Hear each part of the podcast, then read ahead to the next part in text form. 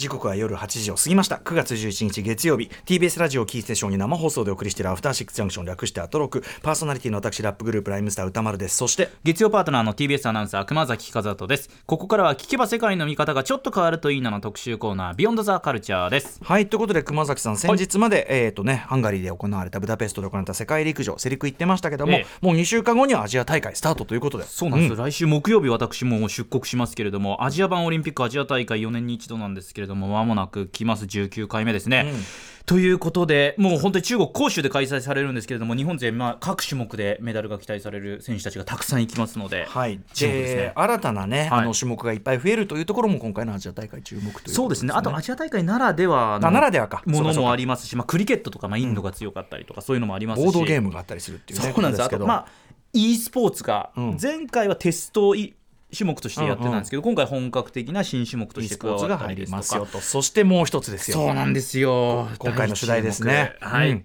えー行ってみましょう。今夜のテーマはこちらです。アジア大会パリオリンピックでも注目の新種目ダンスで戦うブレイキン競技ってどんなんだ？特集。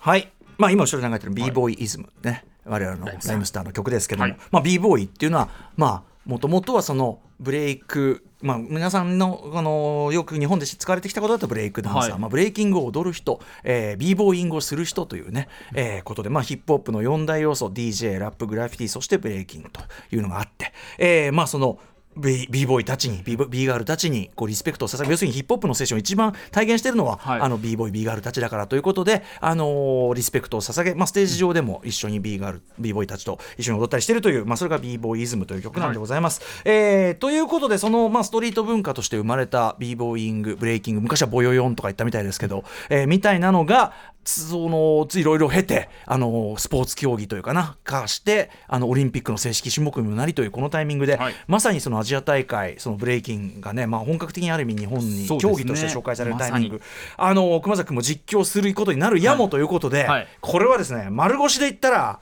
大変なことになる。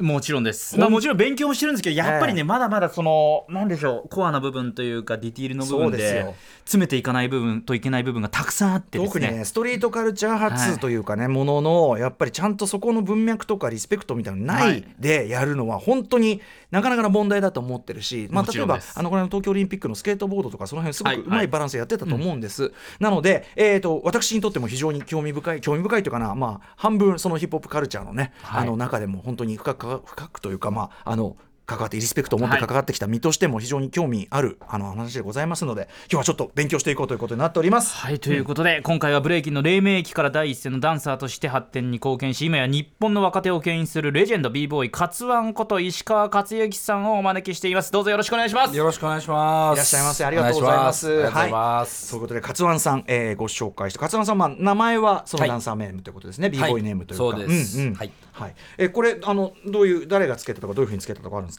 あのー、カツっていうダンサーが、まあ僕の先輩に、ええ。はい、多分知ってるはい、あのライムスターのステージに、はい。あのむ何も言わずに出ていい人一人でって言う。ってあそうですよね。ん。勝君は無断で出ていいとか言われてます。はい。カツさんからよくあのライムスターの話は聞いてたんですけども、まあ、そのカツさんだったり、まあ、他にもカツっていうダンサーがいて、で結局カツってって誰なんだみたいのがなったんですよ、海外で、うんうんその時に、まあ、韓国の友達なんですけど、その悩みを言った時に「いやカツはお前一人だ」って言ってそいつが「カツワン」って言ったんですよ、うん、あなるほど。お。あー唯一唯一無二の。はい。オンリーワンの。はい、うん。なのであじゃあ僕それ使うわって言ってからカツワン使いました、はい。ありがとうございます。我々にとっても非常に分かりやすいということでございます。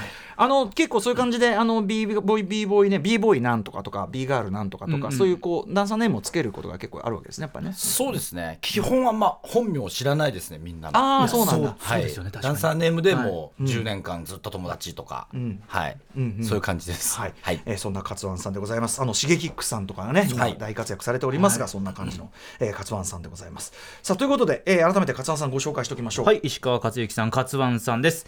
1981年生まれ、神奈川県の川崎出身です。高校まではバレーボール部で活動をされまして、体育教師になろうと日本体育大学に進学されます。90年代終わりちょうど勝湾さんの地元であります川崎市では JR 武蔵溝の口駅がダンサーの練習場として格好の場となっておりまして若者が夜な夜な集まるようになっていました。大学生となりました勝湾さんもその輪に加わってダンスにのめり込んでいくようになります。そして仲間と共にアメリカやオーストラリアなど世界中を渡り歩き2005年24歳の時世界大会で優勝。その後ダンス1本のでお仕事をされるようになっていきます。そして2018年からは日本ダンススポーツ連盟ブレイクダンス部部長となりましてオリンピック日本代表の専任コーチングディレクターを担当されています。はい。ということでそんな勝湾さんブレイキング始めたきっかけとかあるんですか？きっかけはやっぱあの昔やっていたのダンス甲子園、あれのこうビデオを見た時に、あのブレイキンを初めて知ったんですけど、でもストリートダンスでめちゃめちゃハマったのはやっぱり、マイケル・ジャクソンがお一番最初でしたね。はいまあ踊ることがすごいかっこいいなと思ってやったっていうことですかね。そうですね、うん。はい。でもそこからねこういうそのなんていうかダンス特にそのビーボーイングっていうあれで世界に打って出るって夢がすごい広がる世界ですもんねやっぱね。そうですね。日本人結構勝負できる領域っていうか、はい。うん。でもやっぱあの一回海外に初めてダンスで行った時に、やっぱその衝撃がすごくて、ほうほう。なんかそのダンス以外の衝撃もやっぱりこうカルチャーショックというか、まあそのそれポップカルチャー全体に触れてみたいなそうですはい、でまあそのダンスきっかけで、まあ、そういういろんな経験ができたっていうのがものすごいパワーになりましたね、それでいろいろ他のないろんなこともこう掘っていくという、人間的にもこう成長できるような、ん。それをこうブレイキンを使ってん。や,、やったみたいなのが、はい。はいスタートみたいなもん,、もんです。ね。まあ、後ほども伺いますけどその競技としてのブレイキンって話を今日伺いますけど、そのブレイキング、まあ、ヒップホップ文化の一部でもあるというかそのルーツであるそのレジェンドたちとも直接ね交流されてその元をよく知ってる人がちゃんとこういう立場に立たれてやられてるっていうのはすごい僕心強く思ってますあね。ありがとうございます。はい、なのではい。ちょっと今日はそんな歴史の話もちょろっとはい。だけ伺いたいなと思っております。はい。えーではそんな感じで勝田さんのですね変えた、まあ、ブレイキンということでございます、当然アメリカ本国なんでアメリカで生まれたものなんですがちょっと歴史的なことを伺っていきましょう。まずはこちらです。ブレイキンの歴史。はいまあ、ヒップホップの歴史話、はい。ね、私もこの間も大阪のライブですぐすほっとけばすぐその話始めるっていうねあれですけども改めて、まあ、ブレイキング中心に、えー、と伺っていきたいです、えー、と勝さんぜひどうやってこれが生まれたのかという、まあヒップホップ文化のね誕生の話になってくると思いますが、はい。ぜひお願いします。はい、えーまずあの紀元こう1970年のあの前半の方なんですけど、まあ、ニューヨークのこうサウスブロンクスで、まあ、ヒップホップがこう始まったと言われているんですが、まあ、その中であのヒップホップの中の4大要素、まあ、ヒップホップの中のダンスって何って言えば、まあ、ブレイキン、まあ、そういうのが、えーあったんですけども、まあ、その中で、まあ、こう貧困地域でまあ、ギャング、まあ、アウトローの方たちがこう縄張りをこう、あの持っていた時に、まあ、あの家に帰っては、えーラップやったり、DJ やったりあのブレイキンやったり、絵描いてたりっていうのがあって、まあ、その時にこうやっぱり喧嘩をすると、こうなんだろうな人がこう、まあ、亡くなってしまって、まあ、はい。それであの、まあ、ボボスボスというか、はい。まあ、彼らが、まあ、このパワーをどこにこうぶつければいいんだと。まあ、その時に、まあ、音楽でじゃあ、勝負しよう、まあ、この時ダンスで勝負しよう、まあ、そういう話があってまずそのバトルという、あのカテゴリーが、まあ、生まれた、まあ、それが一番最初のあの起源だというのを、あの教えていただきました。ね、でもあの、はい。それ素晴らしいこと。あの本当にあのそういうルーツということはね、歴史的にも言われ言われてますし、はい。最初だからその非暴力的な分、ね、運動として始まったのはすごい素晴らしいことだと思うし、はい。なんかあのぼすごいなんかその喧嘩ばっかして本当人死んでるようなあればっかしてるから、はい。全然パーティーに女の子が来なくなってしまい、はい。これはまずいってみたいなのをあのインタビューで読んだことあります、レジェンドたちが、うん。みたいなね。うん、でもまあそんな感じでだからあのこうあたかもこうなんていうんですか本当にこう格闘技をしているような動き、こう蹴りそうですねとかパンチを入れるような動きをダンスでするみたいなのすごいありますよね。そうですね殴り合わないボクシングみたいな感じですかね。初期のまたその、まあ、今もそうかもしれないけどその向こうのそのアフロアメリカンカルチャーの中であの中国あの香港のカンカンフー映画がすごいみんな好きでそういう動きを本当に積極的に取り入れたとかそういうのもなんか聞いたことあります。ありますね。ね。あとは本当に、まあ、あのコサックダンスとか、うんうん。カポエラとか、はい。ああいった他の要素もこう取り入れて、世界中の、はい。うん、足技的なのがねありますもんね、はい。やっぱね。出来上がってきたっていう話は、はい、聞いてます。今アフリカンアメリカンって言いましたけどそのプレート時間いろんな人がねあのニューヨークのそのそういうこうマイノリティの人たちが作り上げた文化っていうことですよね。はいね。そうですね。まあ、そのルーツのねあのレジェンドたちと本当に関わってきてる勝湾さんですからそのあたりはね、はい。うん、うんで、えー日本にはいつどんな感じで伝わったんでしょうか？そうですね。僕の認識ではあの1983年のあのワイルドスタイル、ん。まあ、あれがこう日本に来た時に、まあ本当にあの有名な話ですけども代々木公園の方に、ええ。あの来てそこからこう b ボーイたちがうんうん。ワンワンサが出てきたという、ははい。いそれがきっかけそうですね。と言ってもいいんではないかなと思っ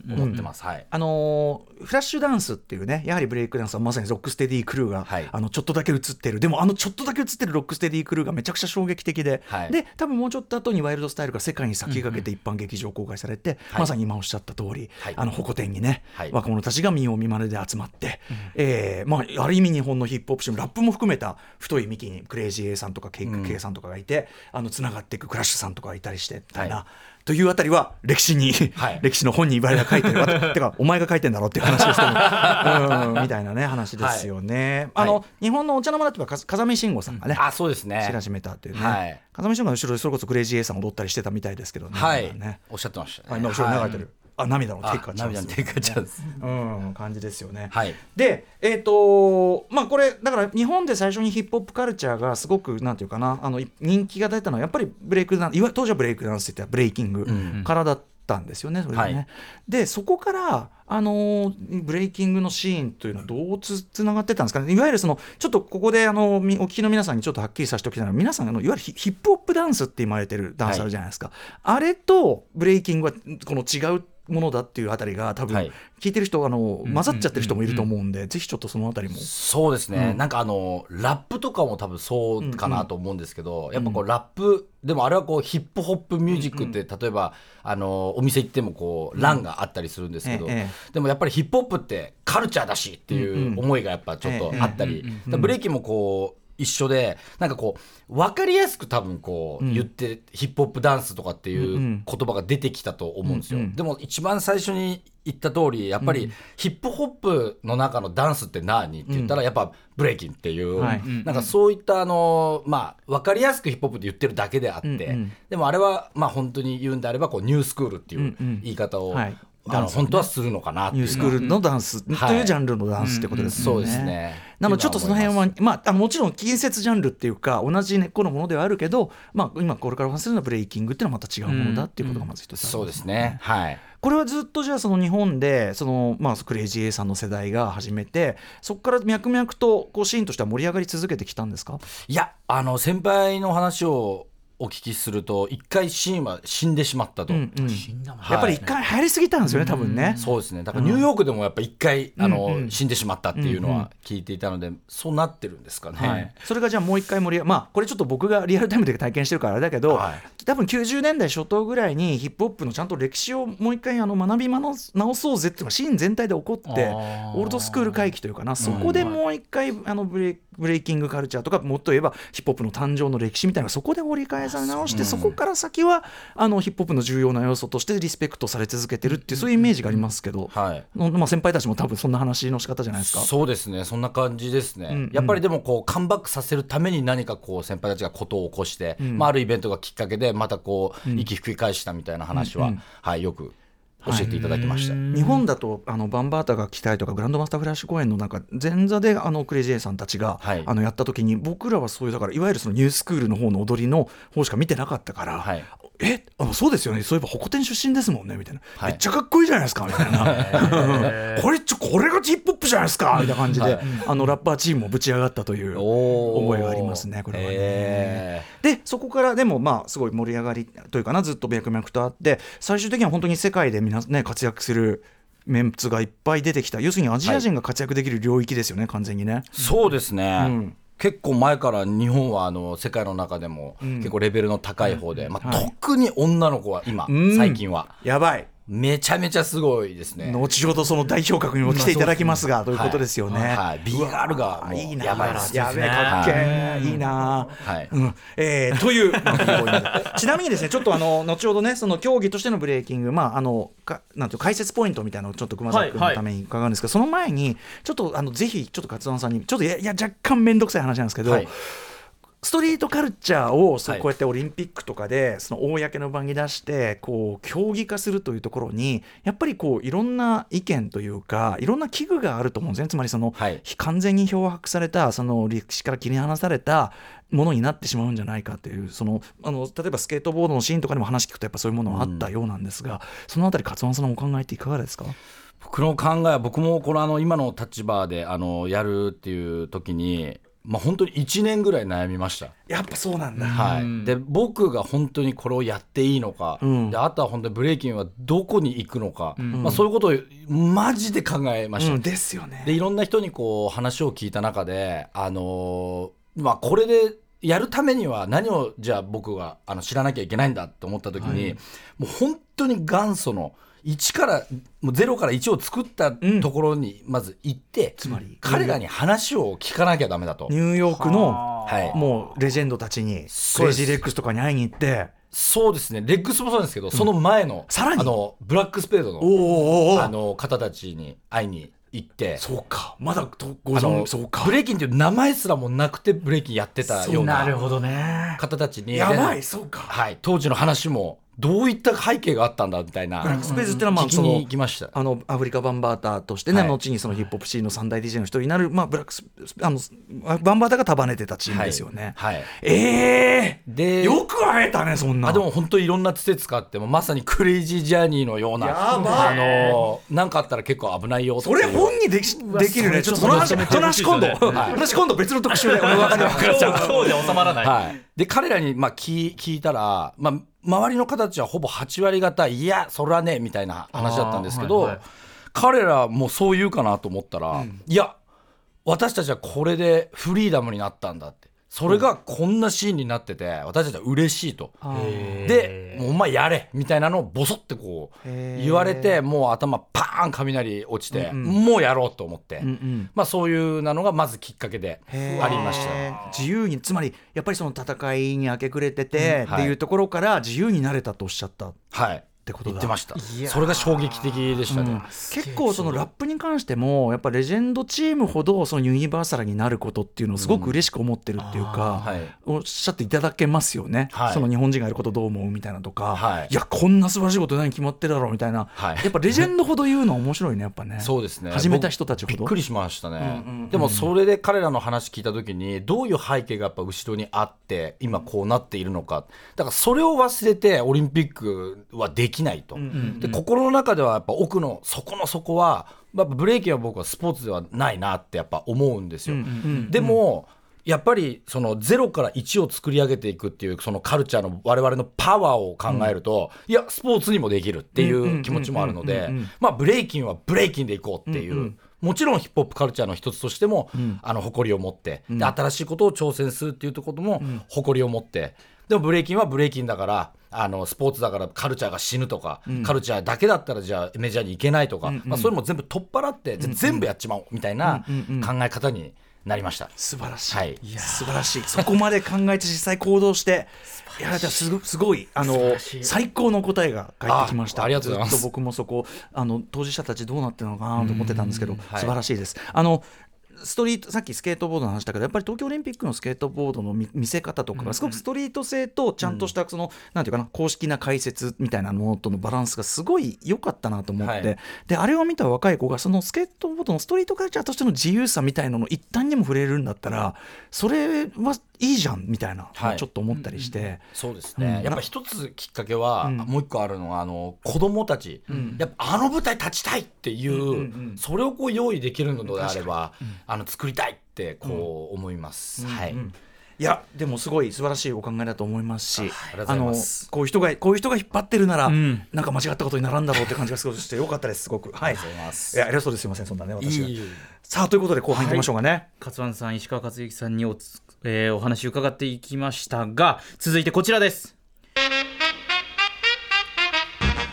ブレイキンの競技化のポイントさあということで、えー、と競技化のちなみにプロセスの歴史っていうのはどうやいつ頃どういう形で始まったんでしょうか？そうですね。あの2018年のユースオリンピックから実はあの、はい。始まったんですけど、まあ、その時にあのこう固定したあのやっぱりルールを作らなきゃいけない、あと組織を作らなきゃいけない、なのであの、まあ、2018年のユースオリンピックに向けて2017年から、まあ、そういったあの活動は始まりました。世界的にですね、はいえーで日本でもじゃあその動きっていうのはほぼほぼその時期に入ってきたって感じですか？そうですね。2017年ですね、うんうん。はい。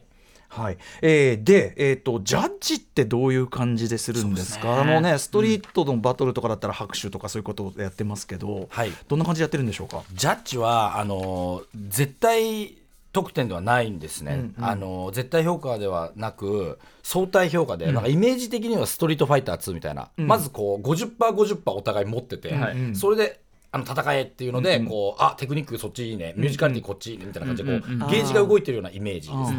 ねでワンムーブお互いが踊り終わった時にそのゲージがどっちに向いてるのかであなたの勝ちです。1ポイント。はい。っていうような相対評価ですね。ね。なるほど、はい。じゃあになってます。じゃあ出すその技の方向性はそれぞれ違うかもしれないってことですよね。そうですね。でも絶対評価にすると、片手でこいつ3周回った、こっち10周回った、お前の勝ちっていう。でも3周回っても、す大反りして回ってたら、やっぱりそれの美学がやっぱりそこにあるかはい。ら、点つけるのは無理だっていう話にやっぱなって、それで相対評価に。なるほど。やっぱりそこがね曲芸じゃねえんだよみたいなところがあってダンスだからさとかね。ね。かっこいいかどうか一言で言えばね、はい。げなんかこういくつかこうなんですかポイントみたいなのあるんですか？ね。はい、あります。まずは、あの、5個の基本的なクライテリアがあるんですけど、はいあの、テクニック、まず。んはい。と、ボキャブラリー。ボキャブラリーってのはこれ引き出しみたいなこと？そうですね。うん。どんだけ技持ってるんだっていう。はい。種類であと、オリジナリティ。はいで、えーエクスキューション。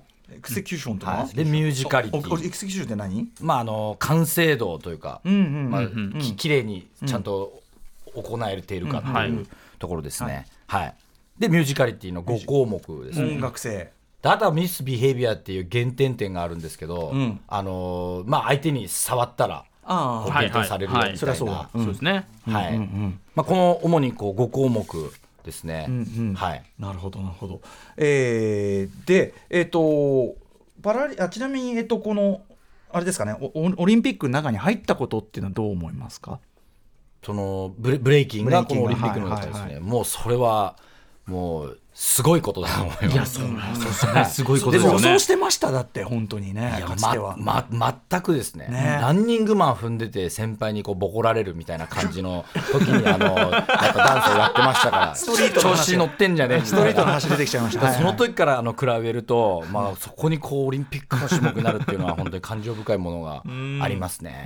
はい。どういう感じのアジア大会ではと今度はどういう競技なんていうのブレイキングのいろんな形のねあのスタイルの競技あると思いますがどんなあれがあるんですか？今回は。えっと、ワンオンワン1対1ですね、うんうん。うんうん。はい、で男子と女子のあの2つ、はい1対1のっていう感じで、うん。はい、他のやつだったらそのチーム戦2対2とか、はい。もっとチーム戦とかいろんな形あるけどってことですよね。そうですね。パリオリンピックの方も1対1なんですけど、ん。えっと、2018年のユースオリンピックの時は2 2対2もありましたね。うんはいうんで日本チームはでもまあこれすごくオリンピックっぽい話し方になっちゃうけどまあ要は世界トップ級を狙えるところにいるんですよね全然。いますね、うん。はい、どんな選手がいらっしゃるんですか今は？まず b ボーイはあのシゲキックスっていい。う b ボーイがいるんですけど、まあ、彼もあの本当に世界では常連ですね、はい、であと B ガールに関しては亜美あゆみもうあ世界大会でいつも1位2位があの2人が入れ替わるんですよ、いつも、はい、それが今4年ぐらい続いているのすで、げえな。はい、へー。まあだから大変期待できるところ。だからだからそれをねあのどうお伝えするかもめちゃくちゃ重要なところということなんだよね。はいいやだからもうどんどんこの話聞いてると、はい。い、ろんなものがのしかかってきてる今状況ではありますよ。後ほどちょっとはい解説タイムをね、ちょっとはい。いっぱい取れるから、ちょっとすみません、私がね、ちょっと勝田さんに聞きたいことがいっぱいありすぎて、はい。あの今回のそれだから、まあ、あの例えば、なんだろうな、あのうんストリートっていうか、普通の大会だったらいいけど、こういう公式戦っていうか、広く世界で放映される時って、かかる音楽って、どうしてんだろうっていうのはすごい素朴な疑問で、はい。要はその b ボーイングブレイキングってそのもともとはそのはい。DJ たちがそのブレイクビーツとして見つけてきたクラシックなブレイクビーツの数々まあアパッチがはい。ヒップホップのこね国歌だって言われてるぐらいで、はい。 Incredible Bongo Band、はい。だからあ今後ろに流れてますけど、はい。ライムスターもよくこれでラップしてますけど、はい。そういうのをクリアランスしてやるのかそれともその辺のこの著作権的な問題がないやつをなんか作ってやってんのかっていうあたり、はい。どうなんですか？いやここは本当に一番最初めちゃめちゃやっぱりこう議論になったところで。やっぱそうなんだ。はい、だって、あのその辺の音をオリジナルで作ったやつをただやって踊るって言ってもこうバイブスがやっぱりあのねないっていう。そうなんですよね、はい、そのうん。アパッチなんてもうここかかった瞬間、b ボーイたちもうみんなノリノリに、はい、全員アップロック始めるっていうね、感じですよ、あれがないだから絶対使いたいっていう意見はあったんですけど、でも本当に現実的にどうしてもめちゃめちゃお金がかかるんですよ。そうだよね。全部使おうとすると。そうだよね。そうだよね。そうそう。だからあのここぞという時あとはこう、まあ、お金があるというかオーガニゼーションの方に、まあ、こう買ってややるとかっていうのも、まあ、多少あるんですけど、はい。でも基本的には、まあ、そういったものをちゃんと理解してる DJ が、自分たちでブレイクビーツを作って集めるんですよね。でその中からこう出していくっていう、なんかそういうことはあの世界中規模で、ん。あのやってます。なるほど、まあだからちゃんとそのオリジナルブレイクビーツに近く聞こえるようなものとか、はい。まあ、このバイブスまさに、はい。をちゃんと分かってる人が作ってやる。そうです。でもさ本当願わくばパリ五輪とかのここぞというところではちゃんと使ってほしいよね。それこそが歴史のリスペクトっていうか。今そこをちょ頑張ってパリのやつでは例えばセミファイナルとか決勝だけでもいいから、とりあえず今使いたいっていうのは今連盟にはすごくみんなで話してるこれ来たら分かりますよね。あるんですけど。それやっぱそこでそのオリンピックの会場で、はい。そのだってその僕はやっぱそのヒップホップの始まりの歴史めちゃくちゃロマンを感じてるから、はい。そこでその若者たちが始めたパーティーで DJ たちが掘り起こしてきたそのビートが流れ出したらもうもうそこでもう号泣しながらもう、ガン上がりみたいな。確かにそれ見たいです、やばいでしょそれ、はい。い、やぜひちょっとね良くなるといいですはい、よね、頑張,、頑張って、い意見伝えます。ちなみにこれは、じゃあそのあれですよね。そのえっともうちょっともう一回基本的なところに戻りますけど DJ がえっとそのビート踊る、はいタイあれを音を出して、はい。それに合わせてえっとターンごとにお互い技を出し合う、はい。そのターンごとに技を出し合うとかどういう曲がかかるとかそれはその場で決まってくる、はいそれは分からないです分かんないんですね、はい。これはだからまさにヒップホップ流儀っていうか、はい、即興ですね、DJ がその場でかけたのに合わせて自分が持ってきたはい。ものをどの引き出しを出すか、はい。相手がやってきたことにどう答えるか、はい。みたいなことですよね。そうです。うん、相手がこう来たからそれをわざと真似してこう返したりとか、はい。みたいな、まあ、ラップあのフリースタイルのね、あれラップそうとかもそうだけど。です一緒ですね。即興性がものすごくやっぱ大事になってくるかなと、はい。ということなんですよ。となるとですよその文脈を一瞬で読み取って、そうってことじゃん。しかも。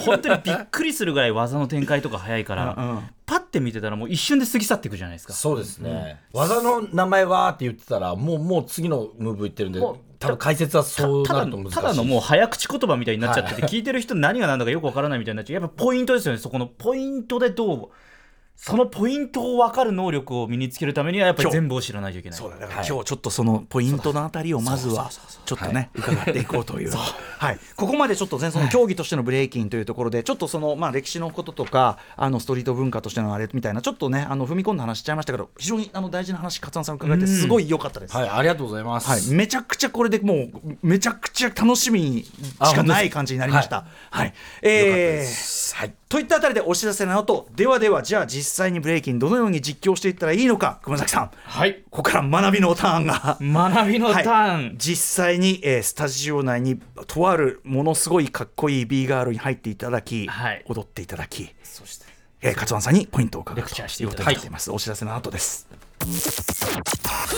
アジア大会パリ五輪でも注目の新種目。ダンスで戦うブレイキン競技ってどんなんだ？特集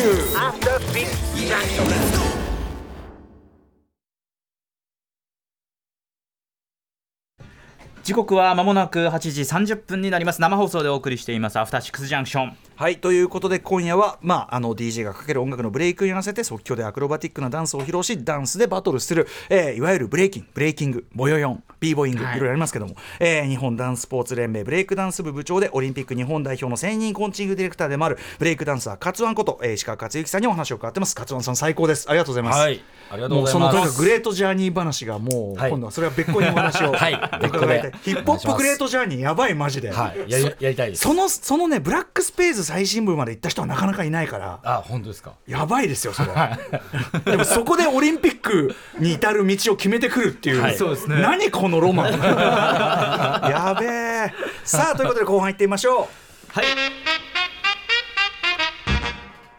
熊崎和人の実況道場ブレイキン編ということで実況道場シリーズは、まあねあの元 NHK アナウンサー実況界レジェンド、山本博さんを迎えての、はい。いまあ、いろいろ特集とかやってきました、えー今回はブレイキンね実況やる可能性もまああるわけだからさ、はいはい。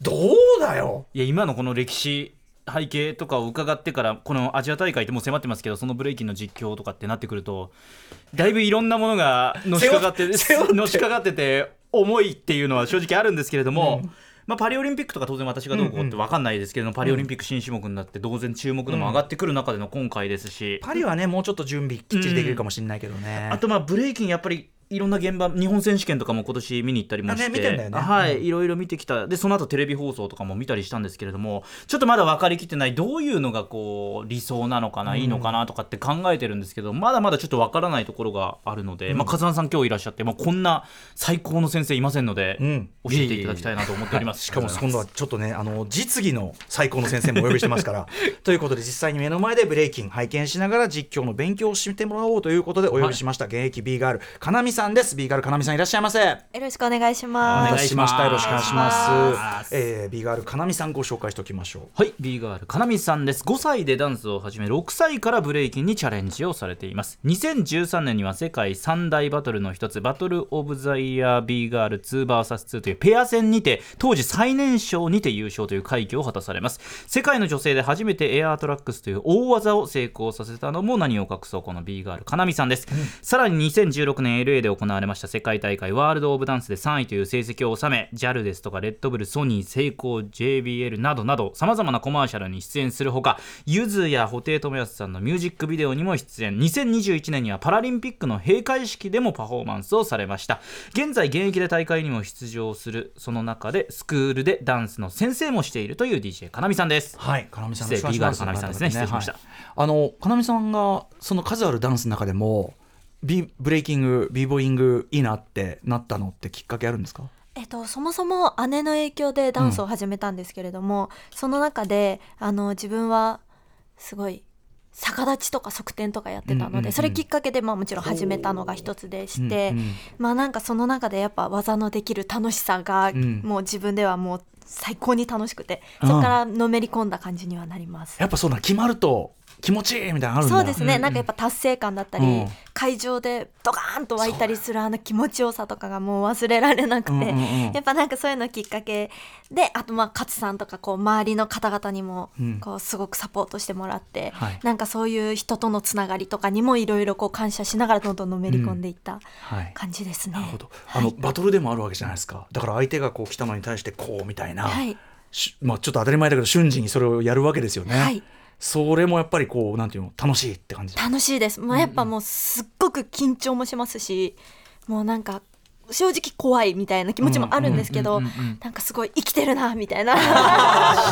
もうなんかそれがもう本当に楽しくて、はい。はい、そんなかなみさんに今日はちょっと実技ねあの、はい。実際に踊ってもらいながら、はい。解説のあの勝丸さんにちょっとね教えていただきたいと思います。ということで、えー早速ですけどこれじゃあちょっと曲を流しながらどういう技が、えーブレイキンにあるのかという基本要素というかね。そうですね。のあたりをまず勝丸さんに教えあのかいかなみさんに踊ってもらいながら勝丸さんに教えていただく感じですかね。了解です。はい。今スタジオ第6スタジオ。やばい。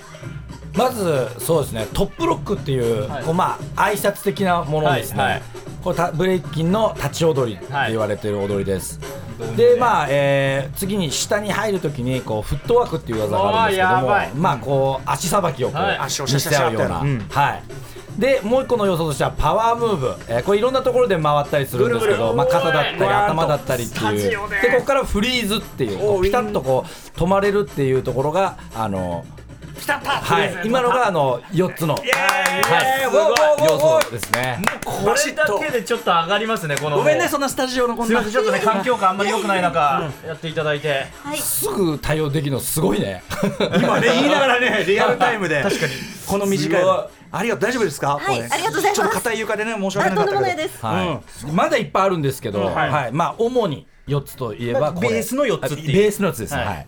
ね、特にその皆さんだからブレイクブブレイクダンスっていう形で流通した時とか特にウィンドミルみたいなその要するにパワームーブ、はい。派手な技頭で回るとか、はい。そういうのを皆さんこう注目しがちだけど、はい。やっぱりその立ってる時の足のさばきであるとか、はい。でそこからこうパワーあのフットワークにこういって足がシャシャシャっとこうなんていうのかななんて言えばいいんだろうね。足がシャシャシャシャシャって。ねあれすごいですよね。足がシャシャシャシャシャってな、あと僕やっぱ b ボーイングブレイキングの一番かっこいいとこってフリーズの瞬間のはい。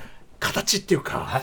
そこがすごいやっぱ大事、うん。そうですね。あの今足バシって決めた時のあの鍵足、はい 鍵足の角度、相当クロートですね。これはかいやそれはもう b ボーイの b ボーイのパイセンたちからい。ろいろ「白白ほらた鍵足なんだよ」っつって。叩き込まれてるんで。そういうとこここいやがそうですね、これ勝さんその大会とかで実際、まあ、実況的な要素もありつつ解説的なまあ一人でもう全部賄ってくるってことをやられてるじゃないですか、はい。場内で、はいどこをこう意識して伝えようっていうのがはい。やられてますか、まずそのダンサーが一番何をこう、はい。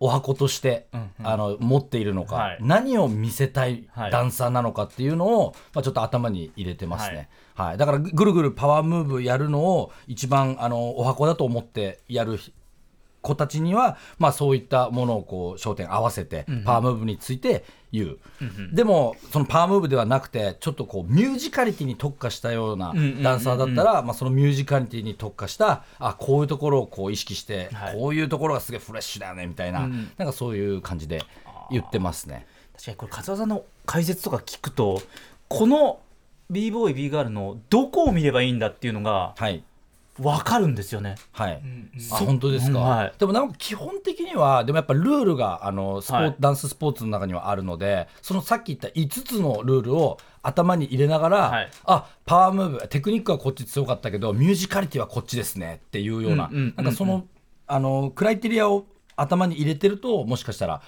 あの実況はしやすいかもしれないです。うん。はい。ここにテレビ放送とかってなってくると、まあ、風間さんがされるとしたらその解説とかっていう形になると思うんですけどそこにテレビのアナウンサーとかが入って実況解説みたいなスタイルになってくるじゃないですか、はい。音楽も大事。はい。喋りもある。はい。この喋りすぎると音楽を消してしまう。はい。とかっていうそのバランスってどう考えてますか？そうですね。でもこれはちょっとこうテクニカルな問題でもあるかなと、思ってて。こう音量をやっぱりこう調節するテク,、はい。テクニカルな部分で、はい。はい。それもすごい大事かなと思いますね。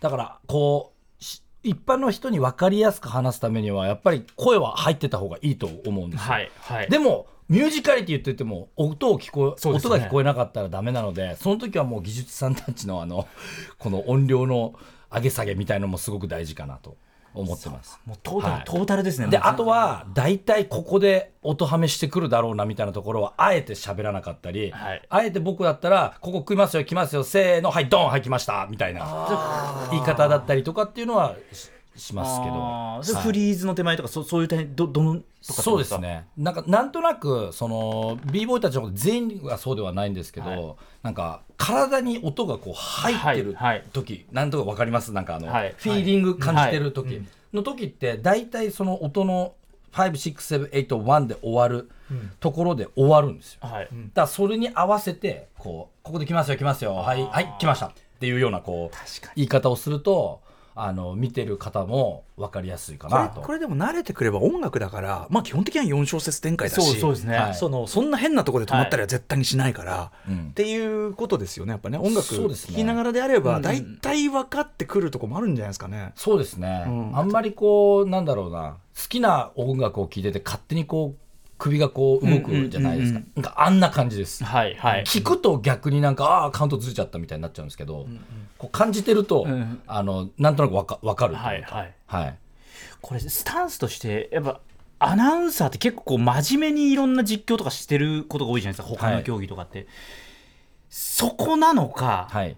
それともやっぱりこう勝さんが実際会場とかでやられてるような、もうこう楽しさ全開のスタンスなのかこうバランスとかって何がまあこれを聞くのもあれなんですけれども、どうですかね？そうですね。でもなんかその2人いるんであれば、はい。そのもう1人は多分結構崩して話してくると思うので解説のそうそうですよね。結構カチカチではい。やられた方がもしかしたらあのいいかもしギれないです。ャップとかそのバランスとかの。はい、でもあと、まあ、一人でやる風になると、まあ、あんまりカチカチすぎてもちょっとこうカルチャー面で、あのー考えるともうちょっと崩してもいいかなみたいにはこうなる時はあるので。そうですよね確かに、はい、やっぱそのこうふみたいなのがね本当はねはい。欲しいとこだけどアナウンサー風ってわけにいかないもんな数的なニュアンスだからその横の解説の方がそれをなってる時に一緒に乗れる状態し声として出すのかは置いといて、はい。その状態を作り上げておかないといけないなっていうところは思うんですけど、そうですね。でも結構そのさっきのヒップホップの話じゃないですけど、やっぱそういうのはもう知識はあればあるほど、はいなんか何も思わなかったところもフレッシュみたいな。なんかそういうのもあの知ってればそういうふうに勝手にできるかなそれっていう。解説の方とか言ってくれたら超上がめちゃめちゃ上がりますよね一番いいのは、これ冗談抜きで一回ブレーキやってみた方がいいかもしれない。ああまあ何事もそうですね確かに、あー確かにね。はい、どんだけ難しいかとかあここの音でこうなのかとか、うんちょっとでも分かってると、あの話しやすくなるかなとは思います、はい。簡単とか放送とかではい。じゃあ実際アナウンサーとか解説の方がこう何か言ってもらうって考えたら、はい。どういうところ言ってくれるとやっぱ b ボーイ b ガールとしては嬉しいですか、なんかでもやっぱり b ボーイ b ガールってオリジナル性はい。っていうのをすごい多分みんな大切にしてるので、誰もやってない動きをした時にうわそれこそフレッシュとか、はいなんかこうそういったところを見てもらえるとすごい嬉しいですね。うんうんうんうんうんなんかうんやっぱりそうですね。あとは、まあ大きい技やった時とかも、わーみたいな、やっぱこう盛り上がってくれると嬉しいですしなんかそんなこう固くあこれやりましたねこれやりましたねっていうよりかは、わーっていうもうなんかその気持ちの声を出してもらった方がなんか嬉しいは嬉しいなとは思いますね。競技的にもそっちの方が合いますよね。そうですいろんなダンサーこう見た時に、大体パワームーブ行く時ってみんな8割こうやって入るのに、はい。このパワーやる時にこういうふうに違うところから入った。ってういつも普通は分かんないその例えば時計回りで普通入るところを反対側に一旦行ってから行ったとか、はいとか、うん。そういうところはやっぱ見て見て知識があるとなんかあのそうですね。言葉が出てくる気はいはい。がします。はい、これあとはそのすごいヒットになればなるほど境目って全くなくなるじゃないですか。なんかこうはい技と技のはい。つなぎが美しすぎて、はい、だからもう目まぐるしくこう見とれちゃうみたいなところがあったりして、はい。そこもこううまく表現できるといいですかね。そうですね。それ僕トラン僕らトランジションっていうんですけど、その技と技の間、はい。そのまさに今美しいです、はい。止まらないです。もうここを今みたいなことをあの知識があって言えばあの b ボーイ b ガールも喜ぶし一般のお客さんも分かりやすくあの理解できるかなと思います。技と技のつなぎっていうところに関しては結構重き我々も置くので、はい。いやーちょっと。でもなんかなんか楽しみというかなんかどんどんもっともっと勉強してはいじゃあどういうことできるのかなって思うようにはなってきましたね。なりますねやっぱね。はい、あとは採点項目に入ってるかわからないですけど、普通のし待ってる時の仕草とか、はい。なんかこうジェスチャーとか、はい。まあ、片やファッションとかはい。もなんかいいかもしれないですね。確かに。はい、なんかブレーキならではのっていう、はい。他のスポーツにはない要素も言っていただけると。確かに、はい、やってるこう見て見てる側のその次行くサイド側の表情とかに触れてる方とかって結構多かったりそうですね。しますよね。ああいうのいいですよね。結構けなしたりしてるんで、はい。指そうそうですよね。そうですよね。はい、そういうのとかも結構言うとでもそれも込みだもんね。だってね。そうです。それも込みのはい場だよね。やっぱねそれはね。しかもそれが次の自分のパフォーマンスでじゃあそれをどう消化していくかとかっていうのも変わってきますもんね、あとどう返しているかとかもん。いいかもしれないですね。キリがないぞこれ。はい。そうなんだよね。そうなんだね。こっちが即興である以上はこっちもね。そうですね。でもやっぱりそのなんていうかなその流れに基本的にはダンスでもあるからやっぱり音楽に身を、まずまずは気持ちよく乗っているっていうかそのこっちも。そうですね。その上でそのやっぱりその文脈っていうか、はやっぱりヒップホップだから文脈の文化なんだよね。だからこう、ね。みんながお互いの文脈をこうどの順でどう切るかみたいな。うん。ことだと思うんだよね。だからその文脈のカードが多いほどもちろんあの多分ブレイキンとしても豊かだし、見る側も豊かになるっていうか、はいさっと出せるってことじゃないのかな、いはい。だからいっぱい見ていっぱいやる のが本当は一番。実証準備ってどうしてもパソコンでカチャカチャとかこうなっちゃいますけど、やっぱたくさん。見てどんどん吸収して、まあ、即興だから即興でパッパパッパってやるっていう、はいやっぱそっちの方向性かなっていうのは今ちょっとなんとなく。そうですね、はい。まあ、あとその時のジャッジがまあ決めるから、はい。ああこっち勝ったでしょって言っても負ける場合も、はい。やっぱ若干あるんですよ、はい。でもその時のまあ解説の仕方的にはじゃあゴッホとピカソの絵をこう見た時に ね。じゃあどどっちが勝ちって言っても、はい。無理じゃないですか、でもその時の即興性音楽だったり、バイブスだったりそういったものの雰囲気も含めてあ今日はゴッホじゃんみたいななんかそんなイメージは分かりやすくうんうんうん。伝えれるかなと。だからそれこそジャッジと会場の雰囲気が違った時にどういうこと言うかも結構問われるかもしれそうでないですよね。すね。そこも即興がすごく大事かなと。ますね。だからこっちはあのジャッジはこっちを評価したんですねみたいなことをちゃんとはい。できるかどうかはい。はい。でもこっちのこれも良かったなみたいなはい。ことですか？だからベースはどっちもやっぱりもう勝ちなんですよ。ベースは。まあもうどっちもリスペクト、はどっちも勝利前提で今日はじゃあ、はい。そのモーメントはどっちななんだってい。うのをこう見るってい。う。はい。面白いね。もちろんね。面白い。面白いっていうかね面白い。ね。はい。うん。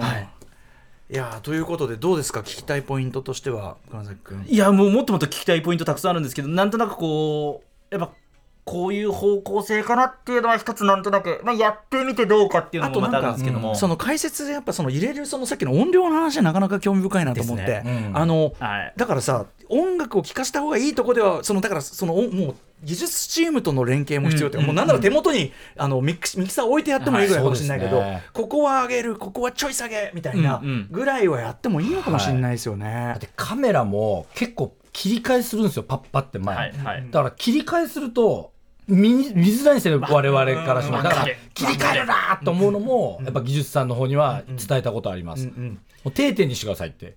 いや確かにでもこれだから我々アナウンサーもちろんですけどもテレビその制作するみんなですよね、はい。制作サイド絵を切るディレクターとか、ん。カメラを撮る技術さんとかミキサーの方とか、ちょっとここであれですね、あのえっと今日あのかなみさんからいただいたビートがあってこれもう一回実演していただいてそれにあれですかね勝腕さんあのちょっとこういう解説加えるといいよって、ちょっと若干その一例を二例ほどかなえっとやっていただくくだりを入れていいですか？はいはい、お願いします。ありがとうございます。はい。またちょっと大力スタジオ床ねあれちょっとなんか持ってくれよかったなこれね。環境下がねごめんなさい、う申し訳ないです。さあということでかなみさんが今スタンバイいただいてます。バトルしてるっていう感覚でですよね、はい、まあ今日そうですね。お一人で大体した。30秒ぐらいの。はいパフォーマンスしていただきますが、はい、はい。あー気持ち入りましたね。キャラクターが出てます。細かいステップをしてる中でフォームをしっかり綺麗に保ってます。あーいいですね。テクニック、えー得点高いと思います。はいフットワーク。はいうまく流れてます。はいいいですね。足さばき。はいいいですね。綺麗ですねクリーンです。フリーズもピタッと止まりました。あーミスなく終わりますね。エクスキューション。高いですね。ミュージカリティもあって。すごくいいラウンドでした。いやーありがとうございます。もうもう二人ありがとうございます本当に。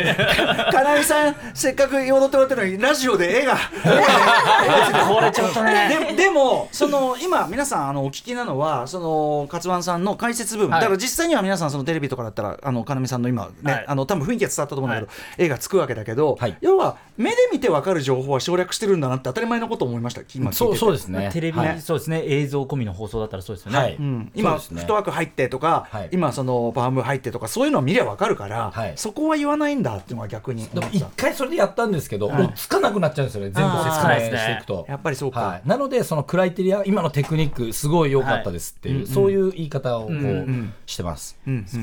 やっぱこういう長い放送だったら多分よ最初の方の時はこれがパワームーブとかなんとなく言って植え付けといてもう決勝とかだともう極力言葉少なくしてとか、はい。多分そういう方向をやってった方がいいのかな。多分多分ですけどテレビとかだとなんかこう専門用語出たら、うんそれにこうじゃあ下の方にそれについて言葉の解説みたいのがつくように多分うちの放送するんですよ。はいパワームーブってきたらパワームーブこういう意味だとか、はい。フットワークって言ったらこういう足さばきを見てくださいとか、多分そういう最低限の情報はもう視覚的にある上でじゃあ言葉としては何を伝えるんだっていうと、そのバイブス面とかだったりするんですかね。はいそうですね、あとはなんか本当に、まあ、あのそのテロップもまあありきですけど、はい。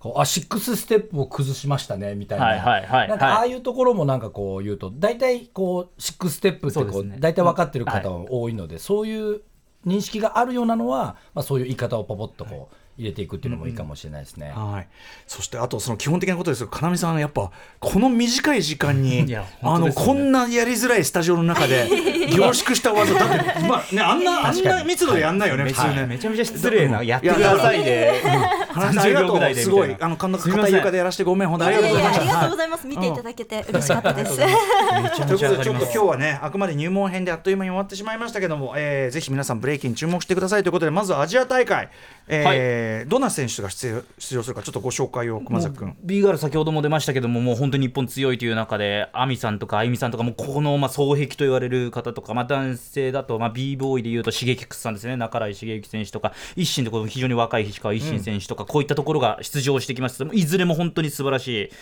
b ボーイこれがパリ五輪へつながっていくあれそうですね、まさにつながっっていくというところで、まずはこのアジア大会、アジア非常に強かったりもするので、どういうパフォーマンスになるのかというところで、はい10月6日金曜日、7日土曜日という2日間、アジア大会の終盤で行われます。あとあれですねヨーロッパででかい大会がベルギーでってことですよね。あそうですね、世界選手権っていうのもベルギーで9月23、24ですから、もうブレイキンづいてる9月、10月っていう感じですかね。はい。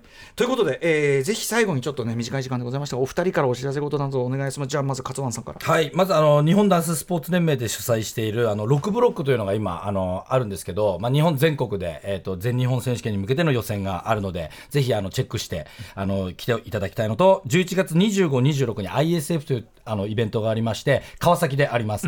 で、まあ、キッズの日本一決定戦とあと世界大会はあの川崎のクラブチッタの方でやるのであのチェックしてもらえればと思います。そして B ガールかなみさんぜひお知らせはい、はい、えー、と我々もあのキッズをこう次世代を育てていくっていうことも結構力を入れてましてあのブレイクダンスドリームカップっていうインスタグラムのアカウントがあるんですけどそちらであのキッズキャンプ2泊3日でこう合宿をするようなのとか結構やってるので、ん。ぜひ見てもらえたら嬉しいです。でもやるこうね増えてるだろうし絶対増えるよね。増えてますし日本はレベルが高すぎます。そういやそうなんですよね。とんでもないです。はい、はい。ということであのでも本当に皆さんねお聞きの皆さん、はい。これがまたあのブレイキン競技としての,、まずあのテレビとかで見かけることあるけどちょっと理解の一歩になれば、あの歴史の話も含めてあのできたのはすごく良かったと思います、ありがとうございます。あとグレートジャーニー話はじゃあまた別個で。はい別個でお願いします。最高ですはい、ということで、えー本日お送りしたのは競技としてのブレイキン特集でした、えーぶね勝湾さんそして、えっ、と B ガールかなみさんお二人ありがとうございました、ありがとうございますありがとうございました。From Tokyo, TBS Radio.